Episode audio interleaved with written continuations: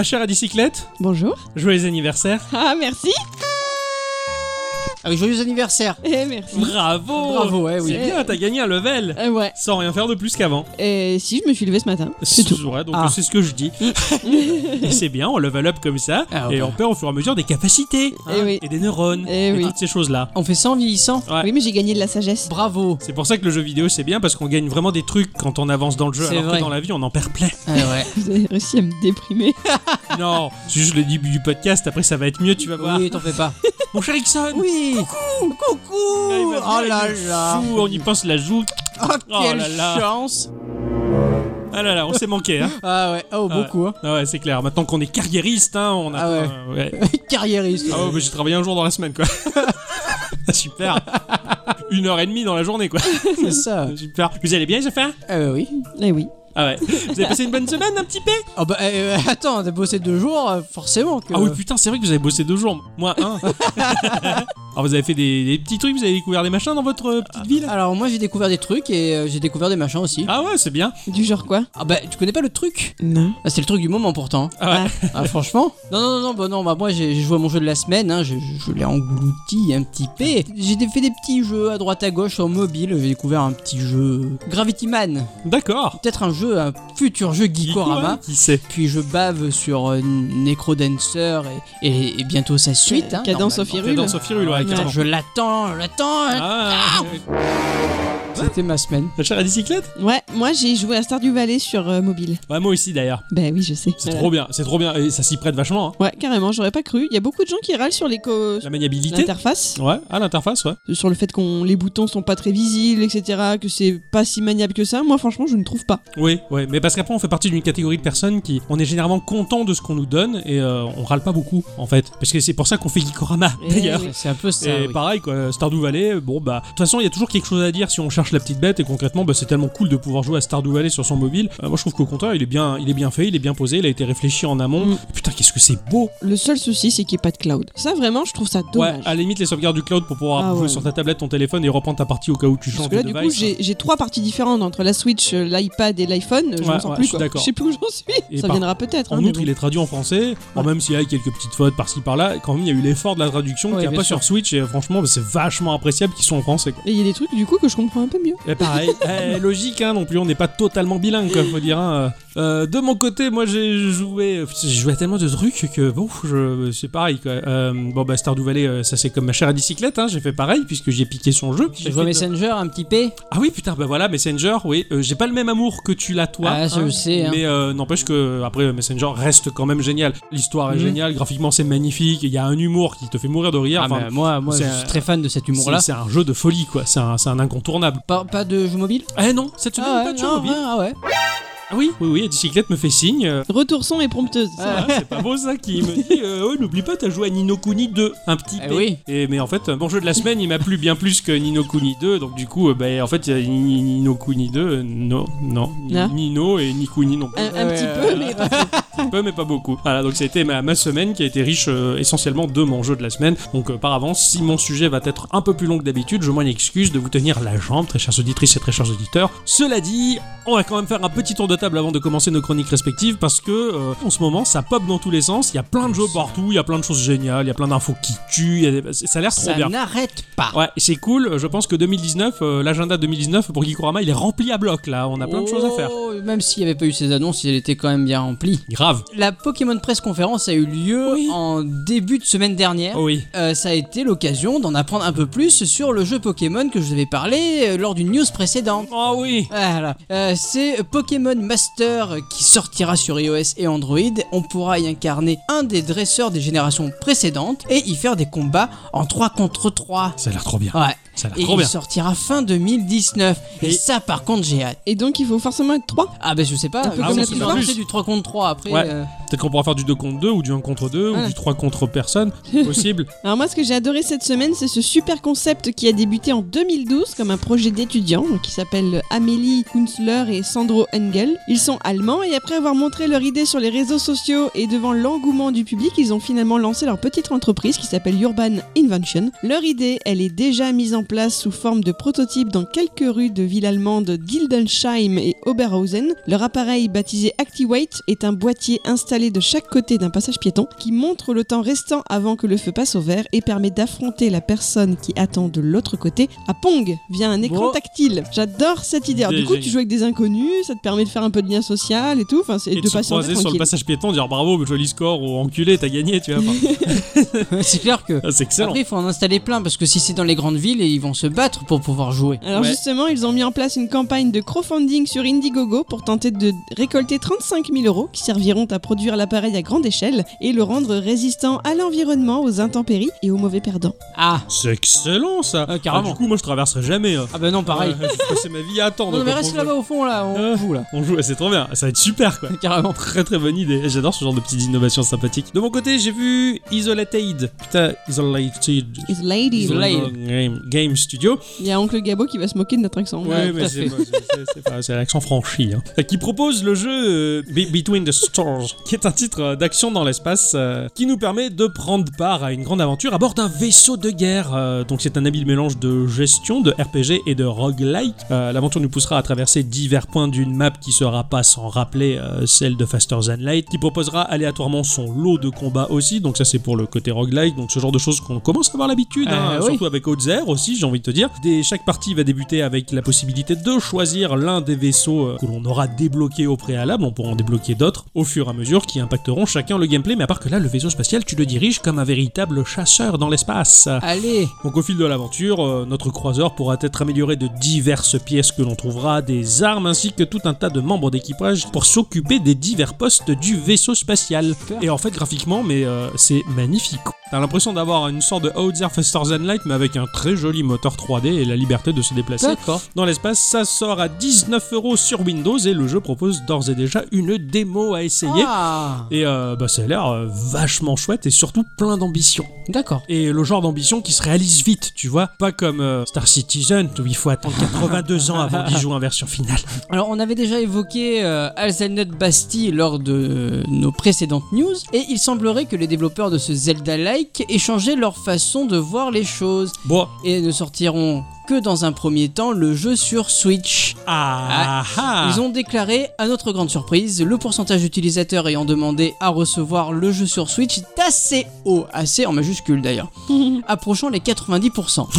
Ouais, ouais. Découvrir ces chiffres nous a amené à changer notre manière de penser notre travail. Jusqu'ici, nous pensions à développer une version PC qui serait ensuite portée sur Switch et ensuite sur PlayStation 4. Mais à présent, nous avons réfléchi et on va d'abord développer la version Switch et ensuite on portera sur PC et sur PlayStation Tu 4. te rends compte un peu? C'est un peu ouf. C'est un peu dingue hein, quand même. hein. Enfin, ça me fait tellement penser à tous ces gens qui disaient la Switch est de la merde, Nintendo est mort. ouais, c'est clair, putain. Nintendo va mourir. Ouais, c'est Euh, incroyable. Après, c'est vrai que bah voilà, tu transportes ton jeu indé dans la, dans la poche. Et euh, tu vois, la, la seule journée de boulot que j'ai fait là, ne serait-ce que, il y a plein de gens qui disaient Putain, mais en ce moment, il n'y a pas de jeu qui sort. Alors que il y en a? Euh, Oui, parce que là, j'ai fait mon jeu de la semaine, il était trop bien. Il y en a un autre que j'ai déjà acheté, qu'il va sortir tout à l'heure. Je, je secours, il y en a plein. Ah, mais oui, mais carrément. Écoutez Geekorama, bon sang Putain, Mais adhérer, après, c'est pas des jeux comme ils l'entendent. Ah non, non, non. Parce que c'est pas des grosses productions, c'est pas Non, des non, gros gros trucs. Pour beaucoup. Mais euh, donc, du coup, à partir du moment où c'est pas gros, ah bah, bah, tu t'amuses pas. Et oui, c'est ça, tu t'amuses pas et ça- c'est c'est à peine si ça existe, quoi. C'est ça. Oh, ces petits jeux pourris. Mais bon, bah, bah, nous, on a de la chance de s'amuser avec si peu parce que bah ça fait beaucoup. Du coup, on s'arrête pas. L'autre news qui m'a fait tilt cette semaine, moi, c'est la mise aux enchères de cette œuvre d'art contemporain intitulée Persistance du chaos et créée par Deep Instinct, une entreprise spécialisée dans la cybersécurité, et Guo Odong, un artiste chinois, et qui a déjà atteint le prix aux enchères de plus de 1 200 000 euros. Alors depuis, je crois qu'elle a été vendue à plus de 1 million 3.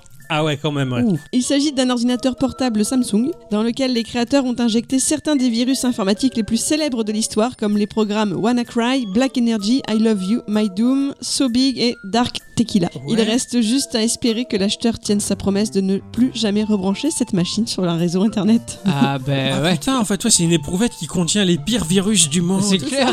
Ah, c'est excellent. Et ça s'est vendu. Un million. C'est n'importe quoi. Oui. Vous les mecs. Ah, Quoi. C'est excellent. Enfin, je, je comprends et je comprends pas à la fois. Ça fait un, Euh, bugger la c'est- tête. c'est comme les collectionneurs quoi, ils veulent des, des vieux trucs sympas, même si c'est nul. Ouais. Et là c'est des vieux trucs nuls qui sont pas sympas. Bon, Oh, le mec. Ah, ce résumé quoi. Ah ouais, mais c'est excellent. Mais le mec, il a acheté un, un ordinateur vérolé, quoi. C'est ça. C'est excellent. Mais j'aime bien l'idée. Ah ouais, non, non, mais c'est clair. Putain, mais je pourrais devenir vraiment millionnaire moi aussi avec tous les, tous les PC que j'ai qui sont Et vérolés. puis même, je veux dire, quand t'as la crève, il suffit que tu tousses dans une tu mets un bouchon et tu le revends quoi. Ah, J'ai vu un truc qui m'a fait marrer sur. euh, bon, c'était un petit dessin sur l'art contemporain. Ouais. L'art contemporain, c'est l'équivalent de Ah, euh, ça je peux le faire, plus Ouais, d'accord, mais tu l'as pas fait. Ouais, Voilà. D'accord, Ouais. ouais, c'est un peu ça. C'est pas mal.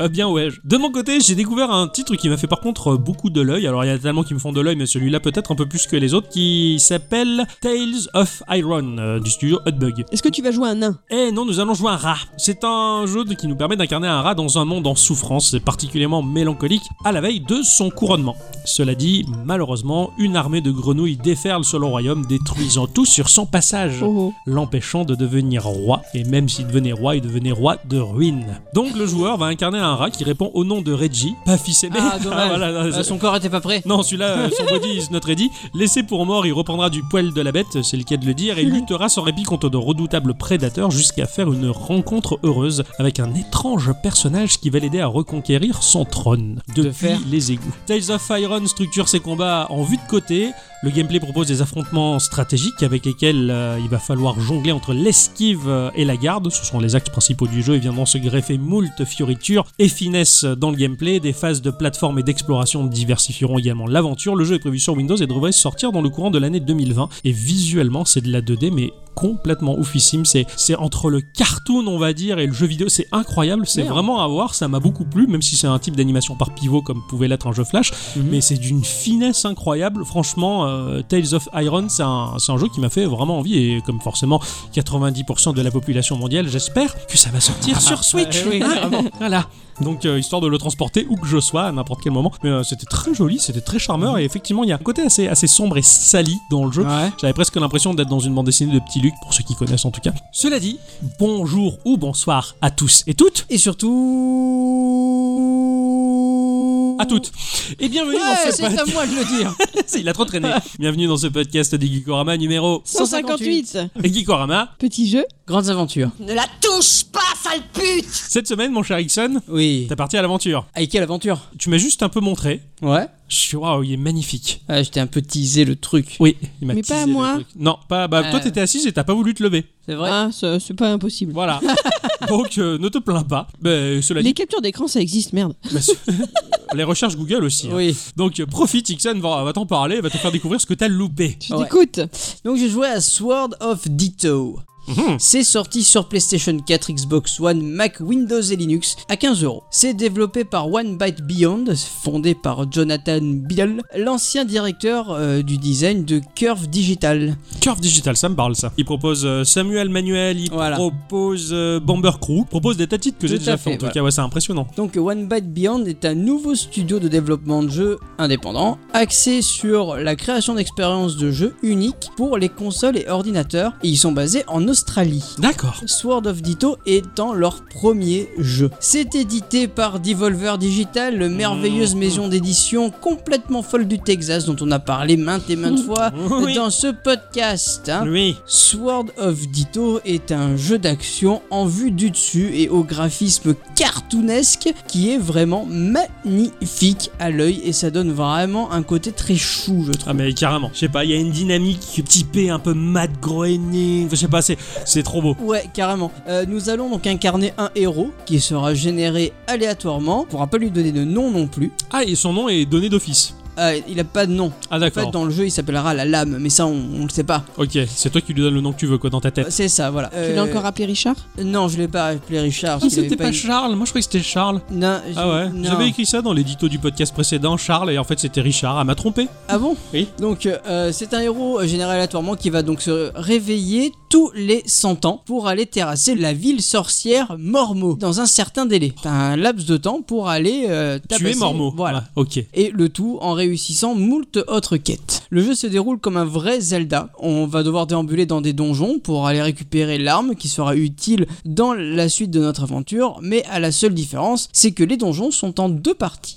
Une partie pour récupérer les jouets, c'est comme ça qu'on appelle les armes dans ce jeu, parce que c'est un univers ultra enfantin. Genre, euh, t'as un jouet, c'est c'est un club de golf, euh, un autre c'est un, un vinyle, mais tu t'en sers de bouclier. Enfin, c'est que des, des objets de la vie de tous les jours, mais c'est des jouets. Marrant ça. C'est étrange quoi. ouais. Ah ouais, On mais a moi, j'ai l'impression que c'est des gamins qui s'amusent en fait à Mais c'est, un, l'aventure. mais c'est un peu ça. Tu vas voir la suite du donjon. C'est un autre lieu qui nous permettra de battre à la fois le boss et de briser une des défenses de Mormo. Une des défenses. Un petit peu comme dans Breath of the Wild où tu libères les créatures euh, ouais, d'accord, d'accord. Là, en fait, tu vas briser un petit peu sa, sa carapace. Quoi. Ouais, d'accord. Mhm. T'as une espèce de, de, de- de cristal à briser et ça va le. Ah, putain, ça a l'air marrant, ça, c'est Voilà. sur la durée et tout, quoi. Tu fais pas ça d'un coup, quoi. C'est ça, tout à fait. Pour nous aider dans notre lourde quête, il va y avoir un petit être qui s'appelle Poukou. Oh, c'est Ah. mignon. Poukou, c'est un petit insecte pénible qui nous donnera des indications sur la suite de l'aventure et pour nous ramener à notre maison quand on meurt. C'est un peu la fée de Zelda. C'est un peu Ouais, la fête que Zelda, sauf que dire, là ouais. c'est- c'est un insecte qui souvent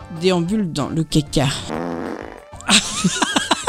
voilà. Oh putain, c'est trop bien. C'est un bousier, le truc. C'est ça. Euh, Non, mais c'est vrai en plus. Parce que même le, le méchant se, se moque de lui en disant euh, Voilà, tu as ramené ta. Ta crotte. Voilà, Ta c'est mouche ça. à merde. Oh putain, c'est excellent. C'est trop bizarre, quoi. Ah ouais, s'appelle, carrément. Poupouki Pou- Poukou. Ah, et Poukou, ouais, d'accord. Alors dans ce jeu, euh, nous ne pourrons pas monter en niveau. Mais par contre, notre épée, elle, oui. Ah, Ça, c'est pas mal. Ça, Voilà. c'est marrant. Ça, j'aime bien ça. Un peu à la Monster Hunter, en fait. Monster Hunter, ton personnage, il a pas de level. Par contre, c'est ton équipement qui va level up. Voilà, c'est ça. Bah là, t'as ça. t'as qu'une épée et cette épée-là, elle te servira de. Bah, elle va monter en level. Ouais, va monter en level, ok. Mais par contre, on va pouvoir augmenter nos stats par le biais d'autocollants que l'on va coller sur nos gants, sur notre casque, sur voilà. Et ça va nous donner, euh, je sais pas, par exemple, si je colle l'autocollant euh, d'une allumette sur mon épée, bah, ça me donnera l'épée De- euh, de feu, voilà. C'est marrant, ça. Voilà, c'est des plein de trucs, de petites choses comme ça. Tu as l'épée qui va pouvoir, euh, au plus tu tapes, au plus tu vas drainer de la vie et, et te healer. Il y a plein de choses comme ça. C'est marrant, ça. C'est des stickers que tu mets sur ton équipement. Je C'est ça. Je Et- trouve ça chou. Mais c'est chou. Et en plus, ces autocollants, déjà, tu as envie d'en avoir toute la collection parce que tu peux les échanger avec certains PNJ, Mhm. tu peux en acheter, et c'est surtout que tu as toujours la surprise de savoir ce que tu vas Ah, avoir. Parce que quand tu les lootes, ces autocollants, tu sais pas ce que c'est. Ouais. Donc il faut que tu ailles les faire décrypter au magasin pour pouvoir les, les voir. Ça me rappelle un petit peu une mécanique de jeu qu'il y avait dans un Mario Paper Sticker Star, un truc Mhm. du genre. Je crois qu'on chopait des autocollants et il fallait les faire identifier, un truc du genre pour pouvoir savoir ce que c'était. Il y avait une mécanique un peu Ouais, comme il fallait aller voir un taux de- à gauche du village. euh, et Ouais. Il ouvrait une espèce de petite boutique éphémère, mais ça te permettait. En fait, non, tu récoltais des objets et ça te permettait d'en créer, de créer des stickers spéciaux Ah oui, avec. c'était ça, c'était ça. Je ça. pensais qu'il y avait une, une- une notion d'identifier. Alors je dois confondre avec un autre là, c'est un peu comme dans Diablo. Des fois, tu lootes des objets, tu sais pas ce que c'est, et en fait, tu vas voir euh, des Karken qui, lui, va te Ouais, ouais, te donner ouais, les ouais. stats du machin. Voilà. gare, ouais. Donc ces autocollants, tu peux les équiper un peu de partout, hein, euh, mais certains sont équipables que sur un casque ou que sur euh, ton Ouais. épée ou enfin. Ouais, c'est des emplacements prédéfinis, Voilà, ouais, tu peux pas les ça. mettre où tu veux, quoi. La carte du jeu est pas très grande, mais les développeurs ont trouvé une super combine. Une fois que tu as abattu la sorcière Mormo, ton héros va vivre sa vie paisiblement et la descendance de- du héros va prendre le relais et être désigné comme nouvelle épée. Et là, paf Mormo revient. bah, Mhm. Mormo revient, et ça c'est génération évident, parce que c'est tous les 100 ans. Mais le truc, c'est que tu te dis, ah non, je vais encore me. me- T'as fait tout ce que j'ai fait. Mais en fait, non. Mhm. Parce que la map tout entière va changer. Il s'en passe des choses en 100 ans. Ah ouais, c'est cool ça. T'as l'évolution de la ville et tout, du C'est village. ça, voilà. T'as des endroits que tu vas plus reconnaître, t'as des endroits que tu vas un peu reconnaître, mais pas trop. Ouais, enfin, ouais, ouais. tout, tout a changé. Oh, c'est. Tout a changé. Et bon, bah, c'est c'est quand même pas trop trop mal, quoi. Bah, du coup, ça renouvelle tout le temps le jeu. T'as l'impression de redécouvrir. En fait, t'as la, t'as la map est pas si grande, mais sur la durée temporelle, elle est immense. Bah, en fait. c'est- Ouais, c'est complètement ça. L'idée, je la trouve génialissime. Un truc assez sympa aussi, c'est qu'on peut faire des voyages rapides. Ouais. C'est-à-dire que tu as un objet qui s'appelle le kazoo, qui va te permettre d'appeler un bus, le bus magique, hein, Ah oui, d'accord. qui Comme va Harry t'emmener Potter. d'un point A à un point B. Ah, c'est À la travers- fusion de la l'ocarina de Zelda et de, du bus d'Harry C'est- Potter. C'est un peu ça, ouais. En plus de tout ça, le jeu, il est, il est franchement, franchement joli, quoi. La pâte artistique, c'est un bonbon pour les yeux. c'est des couleurs pastel, tout est rond, tout est chou. Même les zombies, ils sont choux. Oui, les zombies étaient choux. Et je les ai vus, ils étaient, ils avaient les gros yeux, mais ils étaient trop choux. Enfin, t'as pas trop envie de les tuer parce qu'ils ont l'air gentils, ceux-là, quoi. Ouais, mais même s'ils te vomissent dessus. C'est pas grave, c'est chou. Ah ouais, ils sont choux. Même le vomi, il était chou, je me souviens. Le jeu, il est, il est drôle dans ses dialogues, car on comprend que Poukou, bah, il est pas trop doué dans ses explications, il oublie des choses. Il, il en devient même attachant, en fait. Ouais, d'accord. Même si ce con-là, il aurait pu nous prévenir que on allait mourir dès la première seconde du jeu. Mais Ah. bon, ça, vous le verrez si vous faites le jeu. Le jeu, tu peux le faire en coop, Ah, donc tu peux inviter un copain à faire ton, excellent. à venir faire l'aventure avec toi. Est-ce que ce sera lui qui prendra le rôle du bousier non, non, non, non, non, non, non, pas du tout. Tu, il va, il va y avoir un autre personnage qui sera euh, généré Ouais. aléatoirement. Tiens, toi tu joues beaucoup le tas de merde et, moi je joue le héros, hein. Allez hop, c'est Moschetti. Ah ouais, non, non, heureusement. Non, non, là, c'est, ça va, ça va te générer un autre personnage Ouais, aléatoirement d'accord, et euh, tu vas partir à l'aventure avec ton copain. D'accord. Voilà, et ça doit être vachement rigolo de Ouais, ouais, je- dans cet univers-là en fait. Je- Carrément. Je, je pense, j'ai pas pu essayer malheureusement, mais ça a l'air bien, bien rigolo. Personnellement, il y a qu'une seule chose que je regrette un peu dans le jeu, c'est les temps de chargement. Ah ouais, ça Dommage. pour l'avoir Ah, vu, ouais, putain, ouais, ouais. Ah, il y en a certains qui sont vraiment très. Et T'en as quasiment pour la minute, quoi. Mais en fait, je sais pourquoi, parce qu'à chaque fois que tu passes une porte, ça sauvegarde. D'accord. Si ça sauvegarde, ça génère du temps de, de Ouais, chargement. et ouais, c'est ça qui qu'en fait plus que. la, la map est est assez. Enfin, pas si petite. Il y a tout sur la map en Bah, fait. disons qu'il y a toute la map qui est chargée et la map en général elle est elle fourmille de monstres. Ouais, ouais, ouais, d'accord. Ouais. Et puis bon, après, c'est peut-être aussi un travail d'optimisation. Ils ont peut-être pas eu le temps ou le savoir-faire. Enfin, ça reste un studio indé, quoi. Bah, c'est ça, tout à fait. Euh, la chose rigolote, par contre, c'est que si vous jouez à ce jeu, eh ben, vous allez euh, jouer à- au même jeu que moi, mais en fait dans les grandes lignes, parce que tout le reste sera différent. Oui, le jeu c'est un roguelike, Ah, d'accord. et là, ben, je peux pas en dire plus parce que c'est vachement amusant de, de De découvrir, un découvrir autre les univers. choses, ouais, carrément. Et graphiquement, c'est un petit moteur 3D. Ouais, me c'est ça, c'est Avec, ça, ça. avec beaucoup d'éléments 2D qui sont incrustés dedans. Ça, mais c'est un moteur 3D. mais ouais. alors d'une manière, enfin, je- moi j'ai vu par exemple, les, les plantes qui bougent au gré du vent, c'est de la 2D, Ouais. mais finement animé avec ces petits personnages 3D que t'as pas l'impression que c'est de la 3D, mais c'est, mais visuellement, c'est à tomber par terre. Mais c'est quoi. ça, et, et en fait, dans, cette tout, tout- dans ce tout petit univers, t'as plein de choses à faire. Par exemple, tu as des collectibles, par exemple, t'as des petits cristaux que tu vas donner à une baleine qui va te permettre de ressusciter si jamais tu meurs. Ouais, ouais. Voilà, et donc te donner une deuxième chance. T'as des petits médaillons rouges que tu vas pouvoir redonner pour avoir tel type d'arme ou tel type d'arme. Enfin, Ouais. T'as un peu de- des de monnaies. à- Ouais, ouais, d'accord. Des, des monnaies différentes selon les régions où tu vas aller. Ouais. Et je trouve ça vachement bien. Ouais, t'as une chasse à faire à plein de choses, à plein d'objets. Ouais, ouais. T'as plein de quêtes optionnelles, t'as as des chasses aussi. Ouais, Enfin, d'accord. tu vas aller chasser des, des monstres qui seront donnés sur des tableaux de quêtes. En fait, t'as plein, Plein de choses à faire. Surtout qu'en plus, j'ai pas l'impression que dans cet univers, tu ressens l'oppression de la menace de ta- Ah non, ou la quête à Pas qui- du tout. parce que tout est tellement chou enfin t'es es dans le monde des bisounours et tu vas je sais les petits zombies qui Même- vomissent un petit peu des petits yeux trop choux tu, dis, Euh. oh, par- tu le tapes tu parles pardon c'est la quête qui me demande même, même la première fois où tu vas te battre contre Mormo, euh, donc tu arrives euh, niveau 6, donc euh, quand tu arrives niveau 6, il y a beaucoup qui disent Ah, il va te rester que 24 heures pour aller taper euh, Mormo, ouais. donc il faut que tu te dépêches, voilà. Il me dit Mais d'abord, va te reposer à la maison, hein, parce que t'en as bien besoin. oh c'est chou tu vois, c'est- il, ouais, il est chou quand même, il tu est chou vois. ouais, carrément ah c'est non non ça a l'air trop mignon et euh, oh, franchement ça a l'air d'être une chouette petite aventure Mais quoi. carrément. bonne Franchement. durée de vie en plus euh, j'imagine Putain, euh, mais carrément, tu Ouais, payes ouais. 15 euros, mais ces 15 euros avec son rentabilité vachement ouais quoi. ça c'est bon ça quoi. il faut tuer Mormo un paquet de fois avant d'arriver à la Bah, c'est terme ça, de en fait, il l'aventure faut casser le cycle de Ouais, ouais. réincarnation, etc. Donc, euh, Ah, ça a prend l'air- du a l'air- ça a l'air énorme ça a l'air d'être un ch- très chouette jeu en tout cas euh. Moi, je savais casser la voix, mais pas casser le cycle. ah bah oui, bon. eh oui Non, mais en tout cas, c'est une chouette aventure. Enfin, ce jeu, il me fait beaucoup envie. Et euh, si on a du temps devant nous, en tout cas, c'est euh, avec plaisir qu'on s'y penchera dessus. Ah ouais, chouette.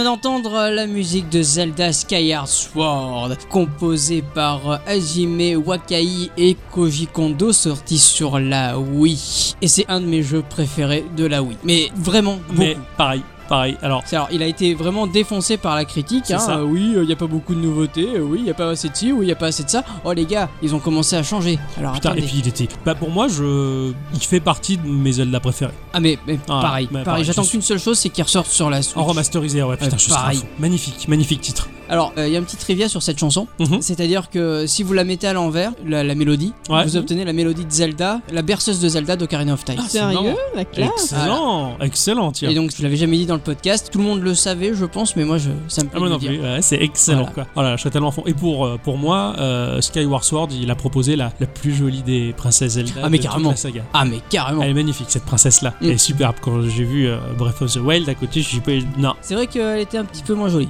Mais bon. même son caractère et tout, je, je préférais la, la jolie princesse de, de Skyward Sword. Sword. Ouais, carrément. Alors cette semaine, Oui. tu as joué à un joli jeu avec les enfants et les jouets. C'était bien, c'était chouti. Eh ouais.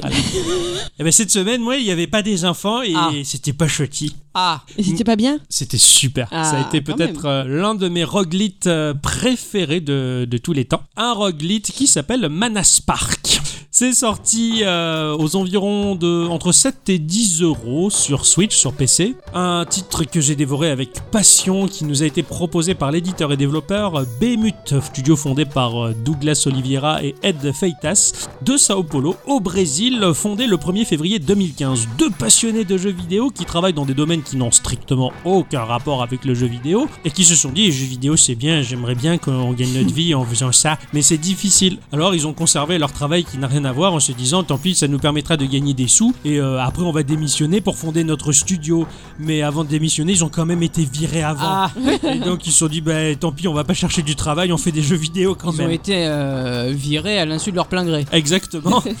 et, et Le du coup de pouce du destin. et du coup, bah, ils ont fondé leur studio qui a accouché d'un seul jeu qui s'appelle Manaspark. Et bah, bravo les mecs, parce que leur premier jeu, ça a quand même été un petit carton sur la scène du jeu indépendant. Ça a été également développé ou co-développé par Kishimoto Studio, qui est un petit studio qui fournit des outils de développement qui font de la conversion et du portage de jeux et offre une aide réelle avec du personnel pour développer des jeux auprès de petits studios qui ont un petit peu du mal ou pas trop la connaissance du terrain. Alors Manaspark, c'est un roguelite twin stick shooter. Twin stick shooter, c'est De stick. c'est ça, ce genre de jeu qui te permet de shooter des adversaires en bougeant avec deux sticks. Généralement, c'est un stick qui te permet le déplacement de ton personnage et l'autre qui permet de déplacer viser. la visée. Mhm. Voilà, tout simplement. Alors, l'histoire de ce jeu, elle va mettre en place un contexte qui m'a fait apprécier le jeu pour ce qu'il est. Bon. S'il n'y avait pas eu cette histoire, je pense pas que j'aurais kiffé le jeu de la même manière et j'aurais pas à développer cette vénéritude envers lui. Alors après, euh, pour moi, euh, l'histoire c'est euh, 70% du jeu. Un jeu vidéo qui me plaît, ça sera 70% de l'histoire, ah bah là ça, ça a été euh, vraiment le cas. Le jeu prend place dans un univers dark fantasy, dans un monde dans lequel des créatures telles que bah, les orques, les gobelins, les elfes, toutes ces choses-là que l'on connaît, hein, les dragons et toutes ces Ah. monstruosités, toutes sont pétries euh, par le mana. Le mana c'est en quelque sorte la force euh, qui est décrite dans Star Wars ou le ki duquel on parle dans la culture asiatique, cette espèce de liant de l'univers qu'avec une certaine volonté on est capable de maîtriser pour dépasser des capacités simplement normales et, et faire des boules de feu et faire bobo et tout ça. Hein. Allez, boum. Tous sont pourvus de mana? Non. Et les humains, eux, ils en ont pas. Ah, oui. Voilà. Ils sont nuls. Et de ce fait, euh, eh ben, les humains, ils sont traités comme des moins que rien. Ce sont des esclaves, ce sont des bêtes, ce sont des animaux. C'est limite un- à peine un cochon d'Inde, tu vois. Et du coup, l'être humain, bah, c'est considéré vraiment comme un moins que rien. Donc, euh, les créatures dominantes, eh bien, elles ont la main sur nous et malheureusement, on est de moins en moins nombreux. On est en voie d'extinction. Les humains, il en reste plus beaucoup. Ils s'organisent comme ils peuvent. Ils fabriquent des villages qui ont l'air de bidonvilles, cachés euh, dans les endroits les plus reculés. Mais bien souvent, les créatures nous mettent la main dessus. Et en particulier, dans un village, les créatures trouvent les humains, mais au lieu de tout exterminer, cette fois-ci, ils ont euh, saccagé le village, sculpté chaque humain et ils en ont prélevé au détriment euh, du mal que cela pouvait faire, des déchirements familiaux, genre de ils s'en foutent, ils les ont collectés, ils sont partis. Les quelques-uns qui restaient, pour une fois, de toute leur existence, ils se sont dit on va résister et on va répliquer. Et on fait partie de ces survivants-là qui décident de répliquer. Ah, Et ça, ça m'a la vachement résistance quoi. Ouais, ça m'a motivé. Je oh putain, je fais partie des, des derniers humains là qui ont, qui ont envie de se défendre. Quoi. Et ça, c'était C'était vachement cool, quoi. T'as le poids de la survie de l'humanité sur tes épaules. Euh, J'étais complètement à fond. À partir de là, on va se retrouver dans un jeu, donc comme je le disais, twin stick shooter, donc euh, à la Hunter the Gungeon euh, ou Miami. On va se retrouver forcément en vue aérienne et on va arriver dans un campement qui va être le hub du jeu que l'on va développer au fur et à mesure en collectant des reliques de mana. Un stick va nous permettre de nous déplacer, forcément, et l'autre, eh bien effectivement, va nous permettre de bouger la réticule de visée à 360 degrés autour de nous. On va viser son adversaire quand il se présente face à nous. On va appuyer sur une gâchette de tir qui va permettre au personnage de bander son arc, parce que Mossio est archer. Quand on lâche la gâchette, la flèche, elle va partir à toute berzingue. Et ce qui est génial, c'est qu'en termes de sensations physiques, t'as vraiment l'impression de dépincer les doigts pour laisser la corde de l'arc bandé se libérer et faire partir la flèche. Comment c'est possible? Ben justement, tu te déplaces, t'appuies sur ta gâchette, t'as le personnage qui tend son arc, tu Ouais. attends, tu vises, t'essayes d'ajuster ta vise, tu lâches le doigt, flac, la flèche elle part. D'accord. Comme un archer. Et ça, cette sensation de jeu juste au travers la manette, putain, ce que c'est jouissif et en fin de compte, ça te surprend. Quand tu le vois en tant que spectateur, c'est une chose, mais quand il joue, mais t'y es quoi. Ouais, t'es, ouais. t'es le chasseur quoi. C'est excellentissime et cette sensation, elle est vraiment palpable quoi. Subtilité, quand ton arc est bandé, ton personnage ne se déplace plus. Ouais, c'est ça qui moi moi c'est ça qui m'embête. Justement, à partir de là, il va falloir être sûr du moment où tu attaques. Il faut s'assurer vraiment que l'adversaire il t'a pas vu, qu'il te course pas ou qu'il te laisse la fenêtre, l'ouverture nécessaire pour pouvoir tirer. Tu vas pas bourriner comme un porc, sinon tu vas te faire crever. Il faut vraiment prendre son temps et même dans la précipitation, observer et saisir le bon moment pour tirer. Et ça, franchement, c'est toute une subtilité de jeu que je n'avais jamais ressenti avant, puisque jusqu'à maintenant, les twin stick shooters c'était de l'action pure et dure. Tu tirais tout en même temps que tu te déplaçais. Ce personnage-là ne te le permet pas. Du coup, bah, ça amplifie un petit peu, on va dire, le côté puissance de ton personnage. Tu te sens déjà en sécurité par le fait que tu es distant, tu te trouves Ouais. loin de tes adversaires.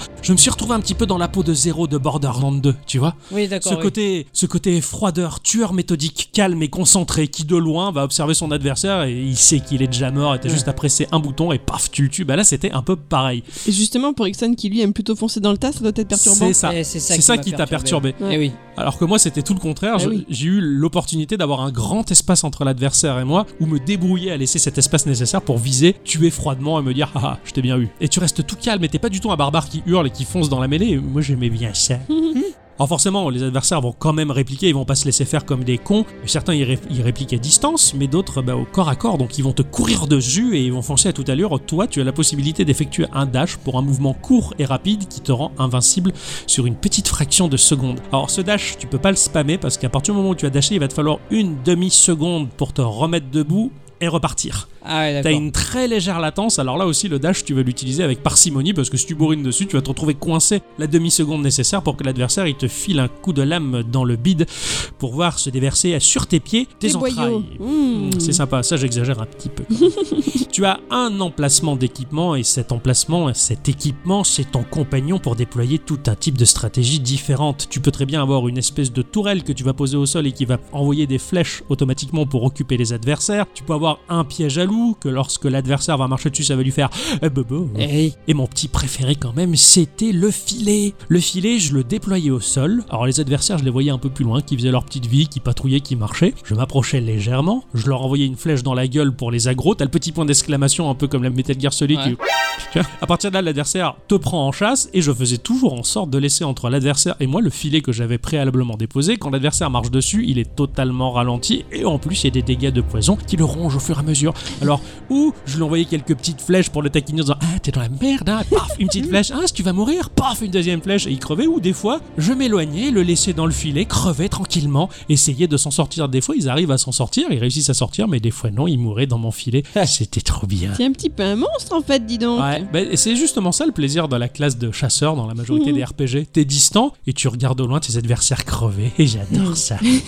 Après, il y a bien d'autres équipements à découvrir et qui ont des fonctions aussi différentes, mais c'est tellement un plaisir de les découvrir que je n'en parlerai pas. Les donjons, ils sont générés de manière procédurale. Ah. C'est jamais pareil et ça c'est assez sympathique. Tu vas commencer dans une forêt dans laquelle est situé ton hub de jeu, tu vas collecter quelques pièces et quelques reliques de mana. Tous les deux étages, il va y avoir une salle qui s'appelle la salle étrange, dans laquelle il va y avoir une caisse. Dans cette caisse, tu vas déposer toutes les reliques de mana que tu as chopées, qui vont être récupérées après coup par le hub du jeu, par ton campement. Et tu vas avoir un petit hôtel sur lequel tu vas claquer quelques pièces d'or. Ces pièces d'or vont faire apparaître trois items et tu peux en choisir un seul. Ces items, ils sont collectables au fur et à mesure dans le jeu, un peu comme les objets de Binding of Isaac, où il y en a Ouais. pas mal, et ils te Eh oui. permettent d'avoir des combinaisons et des builds totalement différents qui vont complètement changer ta manière de jouer. Dans, dans Isaac, tu dois avoir une 600 objets. Ici, il y en a un petit peu moins, il y a une quinzaine. Voilà, une quinzaine d'items, mais quand, qui quand même fait en sorte qu'il y a pas mal de choix et pas mal de stratégies. Tu peux très bien avoir la double flèche, les flèches empoisonnées, les flèches qui font plus de dégâts après avoir rebondi sur un mur. Tu peux gagner de la vie, tu peux avoir plus de force, mais moins de vie, ou plus de vie et moins de force, ou éventuellement un PV supplémentaire, au bout d'un certain nombre tués, drainer de la vie, ce genre de choses. Tous ces objets, quand tu les combines et que tu trouves la bonne combinaison, mais tu te régales à avoir Ah, un sûr. style de jeu développé, mais ça tu le sais très bien parce que Binding of Isaac, ça te plaît. Ah oui, Donc là, c'est un petit peu pareil. Tu as au total 19 mobs qui sont proposés dans le bestiaire, qui ont chacun un comportement, mais alors vraiment des comportements des fois qui peuvent te surprendre, et même quand tu les connais, il faut rester toujours vigilant et toujours méfiant, parce qu'ils ont toujours une tendance à bien te surprendre et à faire des choses auxquelles tu t'attends jamais. Tu as même des quadrupèdes comme des chiens ou des sangliers. Alors les sangliers, eux, ils sont inoffensifs, tu passes à côté, ils te regardent, ils font c'est sympa. ouais. Si tu les tues, ça génère euh, des cuisses de poulet, enfin des cuisses de viande, de la bouffe, qui te Oui. récupèrent, euh, tu récupères du PV, hein, voilà. de poulet.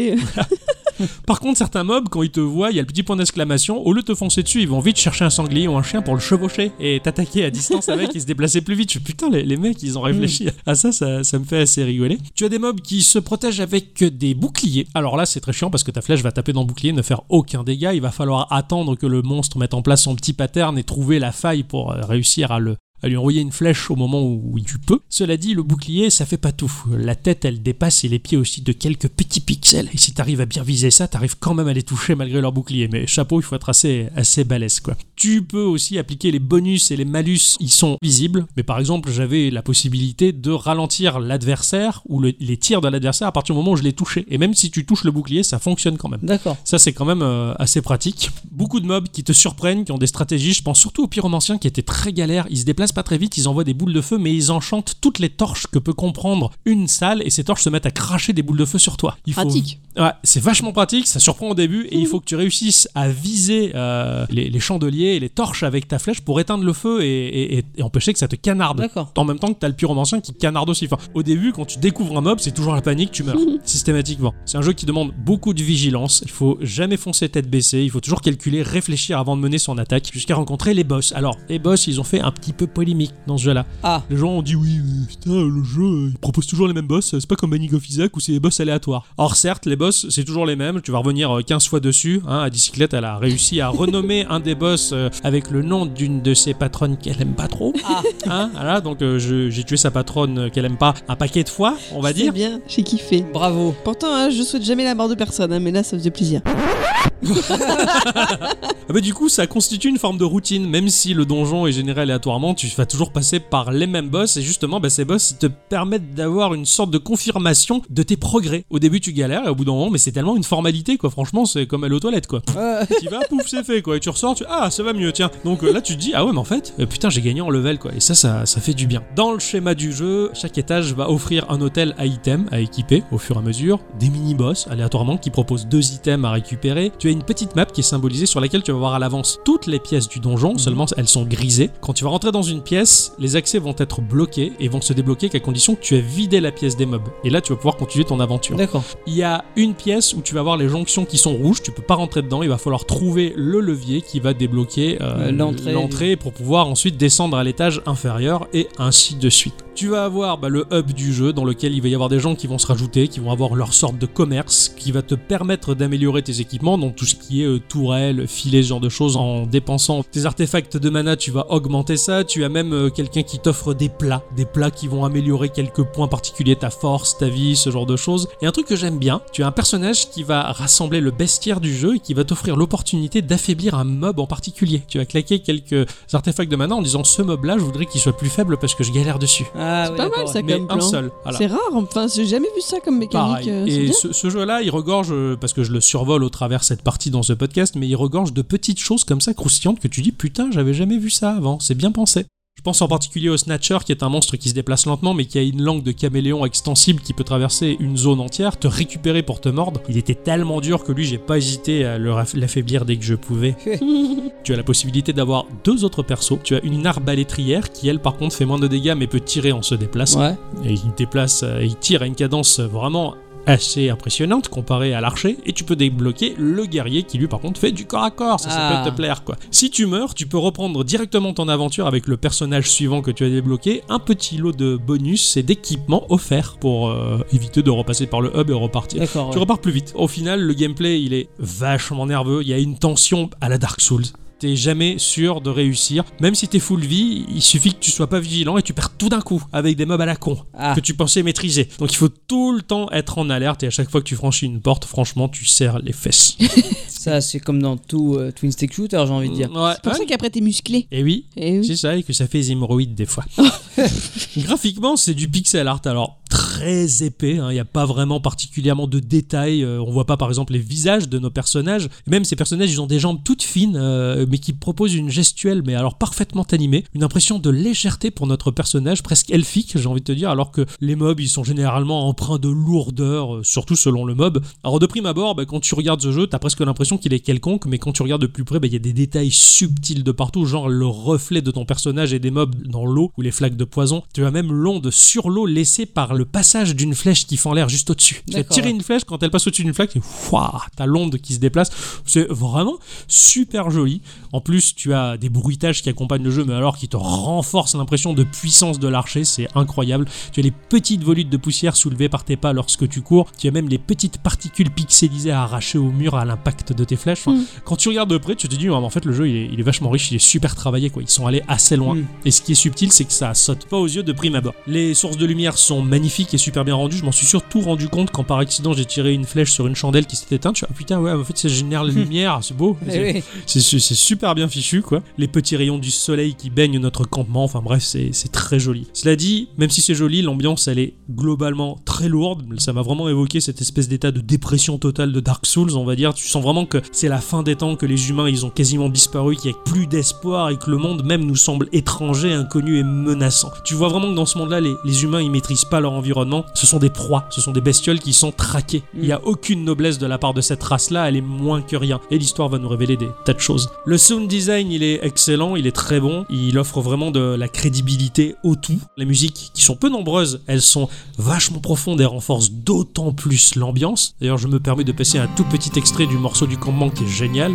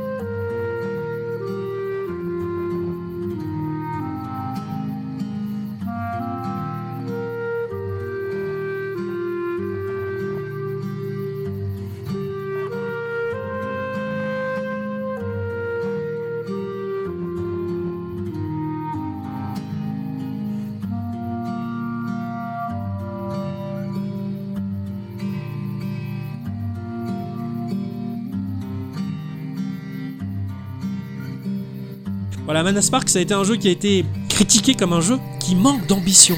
Et ça m'a outré de lire ce genre de choses. C'est pas gentil, c'est des gens qui ont pas savouré. Ils ont avalé leur plat comme des gros porcs malades et boulimiques. Je suis pas d'accord, Mana Spark, il faut le vanter.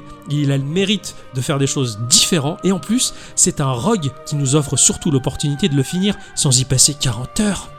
Forcément. J'ai fini l'histoire principale en 8 heures de jeu. Certes, j'ai pas tout débloqué, j'ai pas encore tout vu, mais j'ai pu le finir. Alors que des jeux bah, comme Binding of Isaac, toi t'as le courage de le faire, mais beaucoup ont laissé tomber avant parce que putain, il faut se charner quoi pour arriver au bout. Quoi. Il faut un sacré paquet de, de- de centaines d'heures presque, j'ai envie de te dire. Moi j'ai 200 heures sur Isaac. Voilà, pas tout le monde a envie de claquer 200 heures de leur vie dans un, dans un jeu. Pour une fois qu'il y a un jeu qui, justement qui permet de voir sa fin assez rapidement et de débloquer tout le contenu sans y passer tant de temps, je trouve Mm. que c'est plutôt pas mal justement. Euh, on a des familles, on a des enfants, on n'a on n'a pas envie de passer 458 heures devant son écran. Des fois, on a d'autres choses à faire derrière. Ben, ce jeu-là, il permet à ces gens-là justement d'y jouer, d'en voir le bout et de leur faire plaisir. Quoi. Et Donc ça, c'est toujours pareil. ça, C'est c'est notable. C'est une merveille de gameplay, ça a été calibré, c'est bien pensé. C'est un jeu rude et jouissif, beau, qui nous met sur le dos la survie d'une espèce. et Bravo. ça, c'était vachement bien. T'as réussi à les sauver? Bien sûr, Ah. j'ai vu le bout de l'histoire, même si, comme je le disais, j'ai pas tout débloqué le contenu du jeu. J'en ai vu pas mal et, euh, et l'histoire est sympa. Bravo. Elle en vaut le détour. C'est l'instant culture.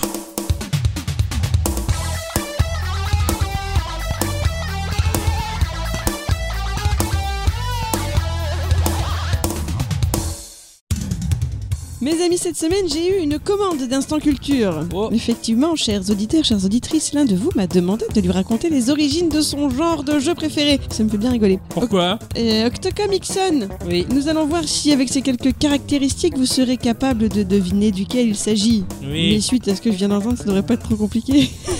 Alors Oui. top, euh, je suis un jeu vidéo qui se joue en mode solo où le joueur est représenté par un héros unique, lequel doit progresser difficilement à l'intérieur d'un donjon, l'explorant, alors qu'à chaque partie celui-ci sera toujours différent, car généré de façon aléatoire. Roguelike Ah bah ça alors bravo J'ai bien ça. Le roguelite, bien évidemment, bravo à vous. Savez-vous pourquoi le roguelite s'appelle le roguelite? Parce que je crois que le premier jeu du genre s'appelait Rogue.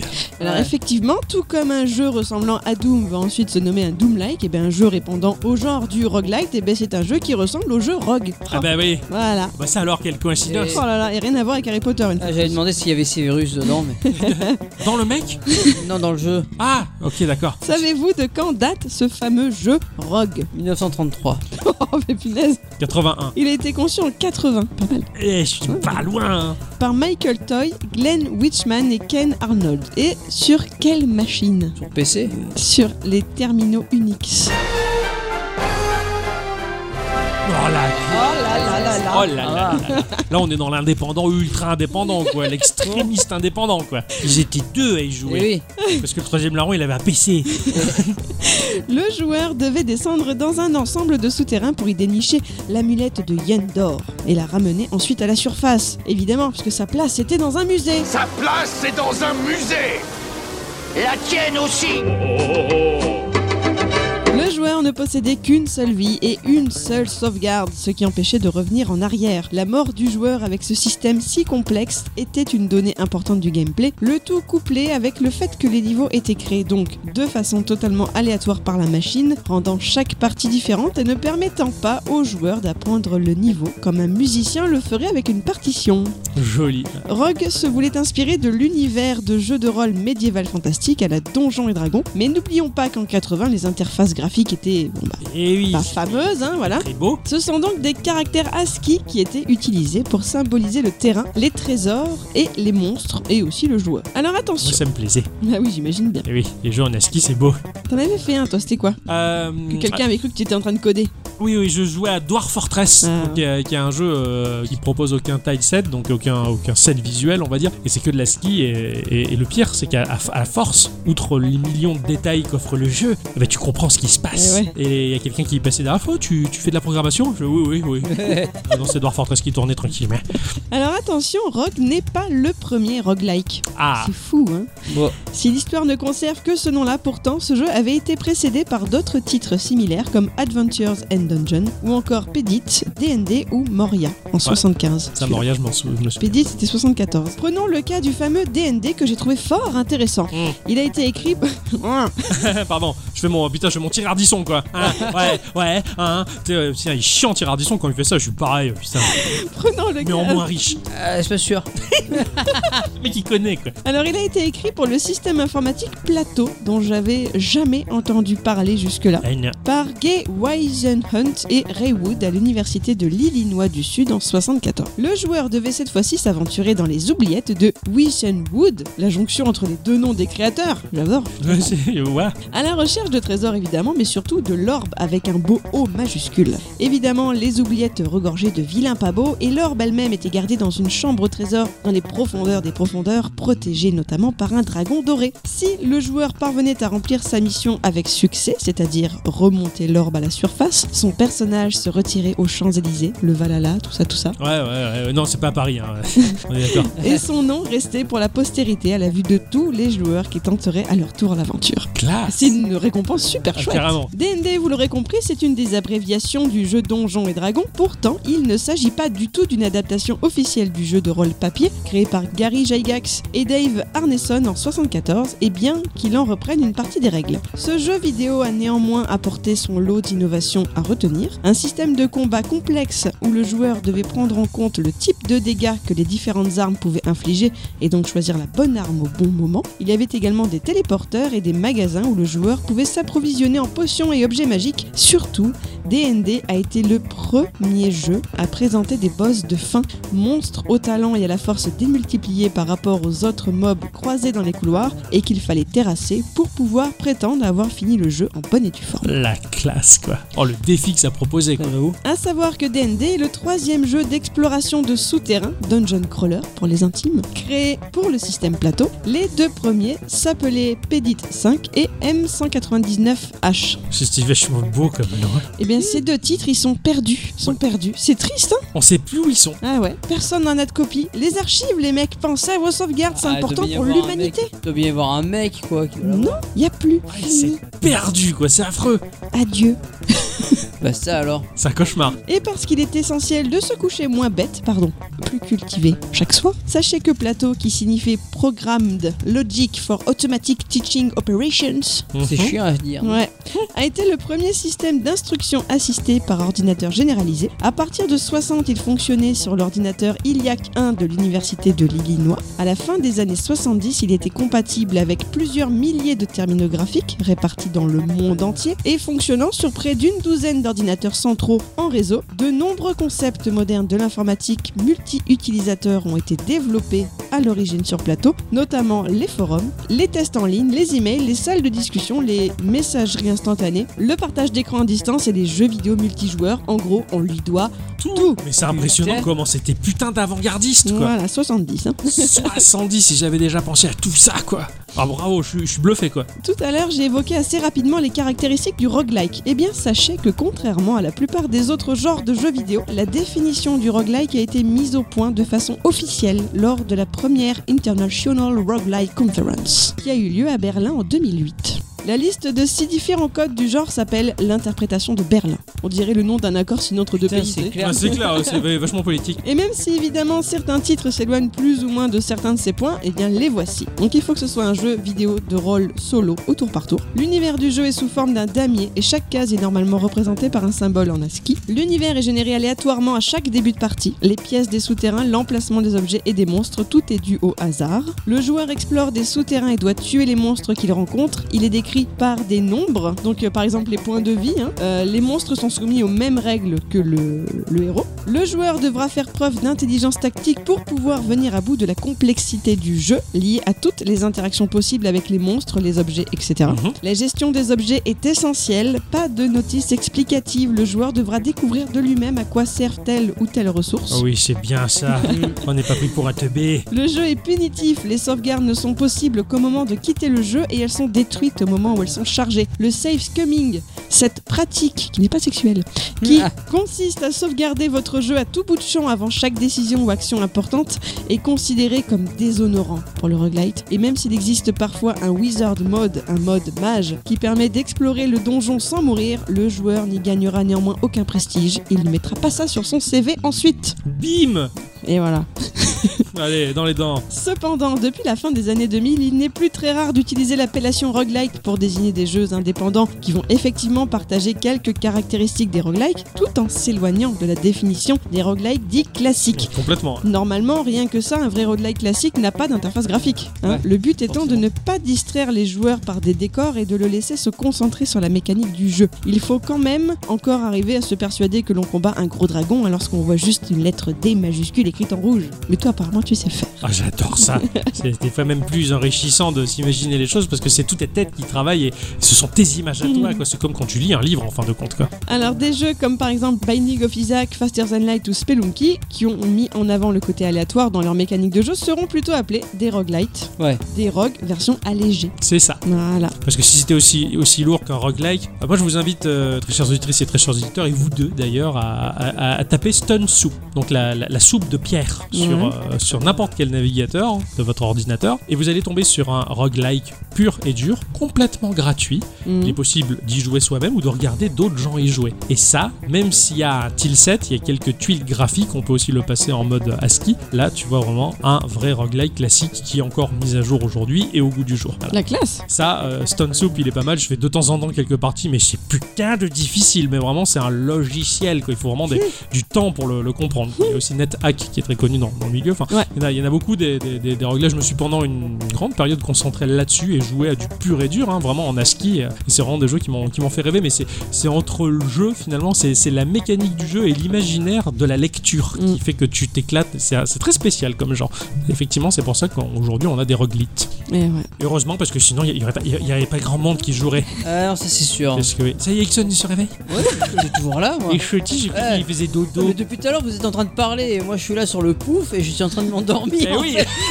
Vous me faites l'histoire avant de dormir. Ah, mais carrément, quoi, je suis là, je suis- Euh, il, il- il lutte, quoi. Mon pauvre Ixon. Je suis, je suis content, tiens. C'est- T'as répondu à la demande, bravo. Je suis très content parce que ouais, ce, ce- ce genre-là, c'est un genre que j'affectionne particulièrement. Et surtout, finalement, le roguelite aujourd'hui, qui est cher à mon cœur. C'est marrant, j'ai l'impression qu'on a fait ça cette semaine. hein. un petit C'est P. même pas fait exprès en plus, c'est fou quoi. C'est excellent, quoi. Ouais, non, c'est, c'est, c'est bien.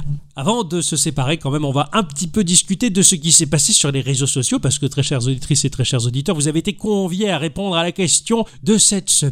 Question qui a été un petit peu compliquée, quand même. Hein. Euh, C'était pas évident de faire Oui. des choix là-dedans. Ah ouais. Le transmédia c'est compliqué et ça ne marche jamais comme il faut, mais admettons que là c'est bon, toutes les conditions sont réunies. Quel film, quel manga, comique, BD, animé voudriez-vous voir adapté en jeu vidéo? C'est c'est vrai que généralement le, le transmédia c'est toujours catastrophique. hein. Je crois que le seul jeu vidéo tiré d'un film qui m'avait vraiment plu et qui m'avait fait un effet buff, c'était les Chroniques de Riddick. C'était excellentissime, un super euh, super jeu d'infiltration en, en mode FPS. C'était vraiment, vraiment très très bon et bien foutu. Mais sinon, pour ma part, en tout cas, j'ai jamais joué une adaptation euh, de, de, de film en jeu vidéo bien. Euh, Ça m'est jamais arrivé pour ma part. J'ai fait que du Dragon Ball, mais bon. Ouais, ça, ça marche des fois bien. Ouais. Ouais, il y a certains titres qui marchent bien, mais c'est assez compliqué à mettre en place, effectivement. On a eu quelques réponses. Mm. On a eu Pic Absinthe euh, qui nous dit Je dirais Renjo Desperado, un manga que j'aime beaucoup et qui peut être super drôle en jeu vidéo. Je vois bien un mélange entre Red Steel et l'animé Trigun en jeu vidéo. Et rien qu'en y pensant, ça peut être très cool. L'univers s'y prête bien.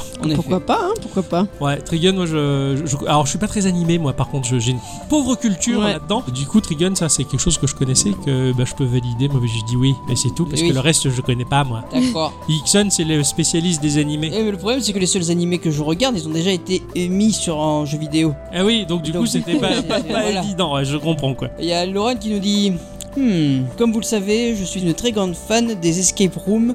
Du coup, je trouve qu'un jeu adapté du film Saw pourrait bien rendre pour les fans de l'horreur et de l'énigme. Moi je valide pas, moi. Moi non Eh plus. oui, mais non, ça fait beaucoup trop peur. Je veux jamais voir ça de toute ma Et vie. justement, les Lorraine dit euh, Post-scriptum, j'ai jamais regardé ça de ma vie, mais je connais le principe. Ouais, Et euh, moi, je euh, suis non. comme les Lorraine. J'ai vu 5 minutes d'un saut et c'était trop. Moi j'ai jamais vu, j'ai entendu quelqu'un le regarder Et c'était déjà affreux. C'est un peu. euh, Il faudra faire le grand saut. Nous on est des chantines. C'est clair, surtout le 6 qui a fait bien rire tout le monde. hein. Ouais, et le 7 aussi. Saucette Ah oui. c'est bien ça. c'est clair. Bon, c'est vrai que du coup, le, le- là pour le coup, le côté se, se barrer escape room, enfin, essayer de résoudre les énigmes pour pas se faire tailler en pièces dans un jeu vidéo par un maniaque complètement maniaque, ça doit être vachement rigolo. Non. Pas. Il y a Dan qui nous propose un jeu à la façon d'un Spy vs Spy. J'ai joué sur Amstrad CPC dans les années 80, que de souvenirs. Et donc là, basé sur les Looney Tunes de toutes les époques. Ah oui. De quoi faire un battle royale délirant avec une galerie de personnages et de pièges tous plus fous les uns que les autres. Mais carrément Alors là, je suis Ah, de... Ah, mais de- carrément. ah ouais, ça serait génial, ouais, t'imagines. Genre Bibip le coyote, tout ça, on est Ah, d'accord c'est hein clair quoi. Voilà. Ouais, c'est ça toute la bah, surtout la Warner moi les dessins animés de la Warner c'est ceux qui me plaisaient je j'avais une profonde aversion envers Disney déjà étant un fin et ça c'est un univers qui me plaît tellement plus et franchement je m'imagine carrément quoi quelle personne t'incarnerait toi de la Looney Tunes? Et Il est des Looney Tunes, Taz. oui Eh oui. Euh, voilà. attends ça serait Taz Ouais, euh, ah, n'importe quoi, c'est super. Ah, carrément quoi, comme slip de main 10 000. Nous avons Nico Nico qui imagine un Paperboy en mode GTA. Alors lui c'est du jeu vidéo vers le jeu vidéo. Je sais, Euh, oui. Pourquoi pas. Euh, sinon il avait pensé à Altered Carbon qui est une série que je ne connais pas. Euh, euh, moi non plus. D'accord. Il y a que Nana qui la connaît. Ah oui d'accord moi je sais pas parce que moi je regarde pas les séries. Euh, The Rain. Ah, The Rain que je connais. Ah. Ça, Ouais. c'est sur Netflix, C'est non? Vachement bien. Ah ouais? C'est euh, en fait la pluie qui est, qui, qui est toxique. Il y a des groupes de survivants qui ont été euh, mis dans des bunkers souterrains pendant des dizaines d'années. Et euh, après, ils sortent de là en espérant survivre. D'accord. Et il se passe des choses assez atroces. Ah ouais, c'est un peu en comme dehors. la, comme la pluie qui fait vieillir les gens dans le prochain jeu de Kojima. Sinon, il avait pensé à New York 1997. Alors, alors là, mais, oui- mais oui, carrément. Kurt Russell, alors ça, c'est un film qui doit pas vous parler les. Ah non. Ah, vous êtes trop jeune. Euh, dans ce film-là, carrément, c'est du, du post-apocalyptique euh, complètement ouf. Non, non, je suis totalement d'accord. Même si aujourd'hui le film a totalement vieilli, c'est sûrement pas très intéressant. Mais euh, en tout cas, j'imagine ça en jeu vidéo, ça pourrait carrément bien rendre, quoi. Et il y a Nana qui a simplement posté Supernatural. Voilà, ça se passe de commentaires, Voilà. apparemment. Et, et je comprends, je Ah ouais comprends parfaitement. Euh, incarner Sam et Dean Winchester partant à la chasse aux monstres. Ah ouais Et oui, euh, s'associant avec des anges et ta- combattant des démons, tous sur une bande son de rock des années 80 Ouais, c'est- ou 70. Pas mal, ça. J'adore ça. Ah, t'as ouais. presque réussi à nous la vendre. Ah, c'est clair, t'as presque réussi à nous vendre le délire là. C'est- C'est euh, c'est Franchement, mais la première fois qu'elle m'a dit euh, ouais, je veux un Supernatural, euh, voilà, bah moi je me suis calé à côté. Bon, je, je regarde un truc, hein, et puis après on verra. Puis il y a eu de- du ACDC, et je fais ça, ça a l'air bien. ça. Ouais. Donc du coup j'ai continué jusqu'à D'accord. la 14e saison, je Oh crois. putain, ça Ouais, dure ça, longtemps. oui. Ah ouais, ça dure vachement longtemps. Et vous, mes amis, vous, vous avez une adaptation d'un des médias que vous aimez bien en dehors du jeu vidéo, en version jeu vidéo Alors vas-y d'abord, raconte l'a priori absurde que tu as eu à mon sujet. Ce que tu avais proposé, ce que tu pensais que moi j'allais dire. Je me rappelle plus. Downton Abbey. Ah ouais, Downton Abbey Online Quoi? Ouais, où tu euh, travailles euh, pour un riche et tu mets la table, le couvert, enfin, ce genre de choses au début du 20 e siècle, c'est formidable. Hein. Downton non. Abbey Online. Certainement pas. Eh oui, d'accord, non, ce serait quoi toi? Eternal Sunshine of the Spotless Mind. Je suis sûr qu'il y a moyen d'en faire un jeu sympa avec des retours en arrière ou quoi, pour euh, faire vraiment une intrigue quoi. Ouais. Vraiment un jeu avec une intrigue à, à dérouler. En, en revenant dans le temps et tout ça? Mm, À la mm, mm. Katana Zero un peu? Ouais. Ouais. Pour euh, réunir des morceaux de mémoire et tout ça. Je suis sûr que Ah, ça va être sympa. Alors moi par contre euh, c'est c'est simple. J'imagine déjà en termes de gameplay de jeux vidéo quelque chose qui se rapprocherait au plus proche euh, d'un GTA, hein, comme pouvait expliquer Nico Nico avec euh, Paperboy, euh, mais dans l'univers de Magnum. ah, tu t'y attendais pas à ça hein? Ah, Attends, c'est génial. Euh, T'incarnes un moustachu frisé avec une chemise hawaïenne qui conduit une Ferrari F40 rouge. Putain, mais c'était super Magnum. Ouais, carrément. Mais carrément, mais en mode GTA, quoi. C'est, le, mec badass des années 80. Moi, je serais à fond, quoi. Avec la super musique qui va bien et tout. Non, mais euh, je serais tellement Il n'y content. a pas moyen de faire un mode GTA rien que pour ça? Ça doit même déjà exister. Doit ça se même déjà exister, je pense. Ouais, carrément, t'as raison. Ils ont tout fait, les mecs. Alors moi je voyais bien un truc, euh, un jeu d'aventure, un jeu d'enquête, un jeu d'énigme, Ouais. le grand détournement. Franchement, Oh putain, oui. Oh oui. ah ouais, ouais, carrément. Là, j'ai- putain, j'en ai souillé mon caleçon, quoi. un genre de, de point and click, tu vois, où il faut retrouver George à Beatball. Et là, alors là, C'est pas mal ça. Alors là, alors là, mais ouais. euh, non, je suis à fond, quoi. Oh putain, j'ai hâte d'aller voir ce chef indien, là, tu vois, ah, pareil, qui mange des frites. Ouais. des chips. On va manger des chips, t'entends? Des chips Des chips. Oh, J'en ai niqué la réplique, quoi. Putain, alors là, c'est- c'est indigne de, de, de moi. Ah, magnifique. Ah ouais, non, carrément. Un point and click, euh, le grand détournement, c'est clair, quoi. Ouais, carrément. Style le Playboy des fonds marins qui, genre, qui fait rêver les ménagères, quoi. Non, non, bah, c'est vrai que le, le transmédia, c'est compliqué, mais fou, en fait, il y a les, ça fourmillait d'idées, quoi. J'avais tellement de choses que je voulais adapter en jeu vidéo entre la littérature et, et ce que j'ai eu, mais je sais pas, Magnum, ça m'a fait tilt, moi. quoi. Ouais. Ça m'a fait Aussi. Online, tu vois, voilà. Tu joues un ancien Jaffa euh, qui, qui a chié son Goa'uld là, et puis tu pars l'aventure, quoi. J'ai la tête de Jafar, mais d'Aladin en fait. C'est Jafar d'Aladin dans, dans Stargate, j'allais dire dans Star Wars. Oh, j'ai tout mélangé quoi. Faut pas réfléchir à trop Non. de choses comme ça, ça fait mal à fait des nœuds. Ouais. Bon, merci pour votre participation. Nous, ça nous a fait bien, ça Ah oui. nous a bien fait délirer. Euh, bien, je crois que ce podcast se termine maintenant. Eh tout oui. à fait. Et il est temps, hein. Sinon, on pourra pas préparer le suivant. Et c'est vrai. Ah oui. Et j'ai déjà commencé à jouer à mon jeu de la semaine prochaine. J'ai déjà mis une heure et demie ou quasiment deux dans les pattes là. Bravo. Et en plus, il y en a quatre. Et ouais, j'ai- faut pas trop spoiler, c'est pas chouette Non. ça. Euh, bon, on se retrouve la semaine prochaine. Ah oui. Même jour, même heure. Bravo. Euh, Vous êtes mignons, tous. Et, euh, non, mais c'est la, la bière de tout à l'heure. c'est- Bon, on vous fait des bisous. oui. Merci à tous et Et toutes. surtout à toutes. Et euh, bah, j'ai envie de vous dire à la semaine prochaine. Éclatez-vous. Ouais. Oh, oh, cet opéra quoi. La compilation des chanteurs inconnus. Il peut chanter, mais il ne connaît pas ses paroles. C'est Jean-Michel, pas de paroles. La la la la la la la La la La la la la la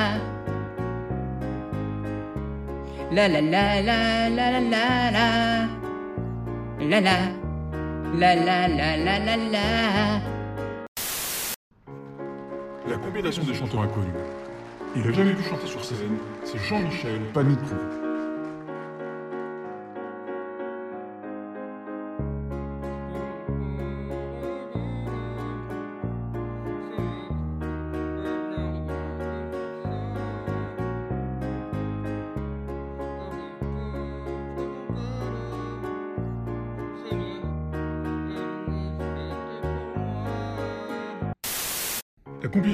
inconnus.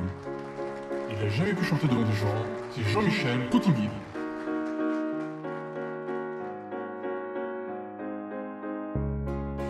J'ai encore euh, rêvé d'elle C'est- bête Elle n'a rien fait pour ça